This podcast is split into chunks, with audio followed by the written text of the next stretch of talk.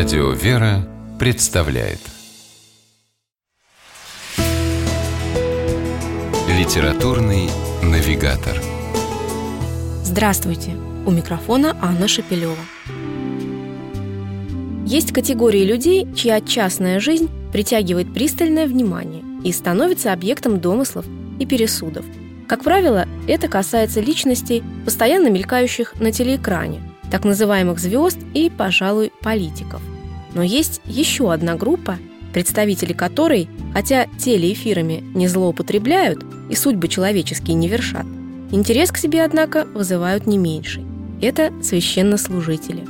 И если сегодня человек в рясе, к счастью, уже не воспринимается обывателями как нечто экзотическое и невиданное, все равно для многих повседневная жизнь священников по-прежнему тайна, покрытая мраком.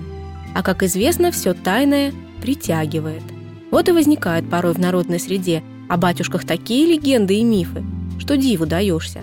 Отчасти поэтому Юлия Сысоева, вдова известного священника и проповедника Даниила Сысоева, и решила написать свои записки по падьи.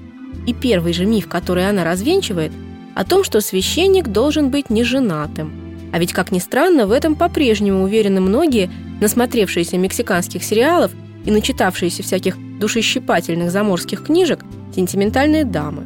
Да что там дамы? Юлия описывает случай, когда к ним с отцом Даниилом подскочил пьяный мужичонка и с обидой в голосе провозгласил «Батюшка, а вам ведь женщинами нельзя!»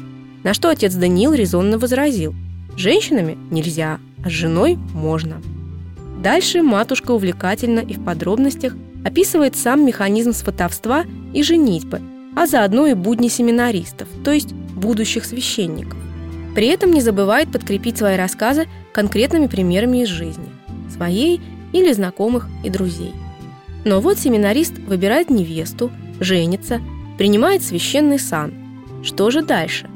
А дальше распределение на приход, который может оказаться как в центре Москвы, так и в глухом селении где-нибудь под Красноярском. Тут уж как повезет – и автор живописует будни одной священнической семьи, попавшей по распределению в такую тму-таракань, где зимой на автобусной остановке батюшке пришлось спасаться от волчьей стаи, а матушке осваивать профессию кочегара, чтобы справляться с большой русской печью.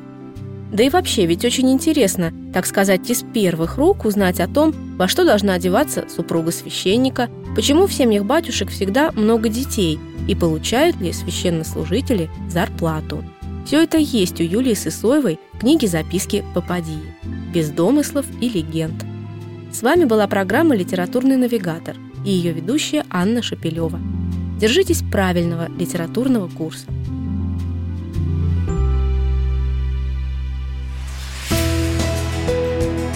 Литературный навигатор.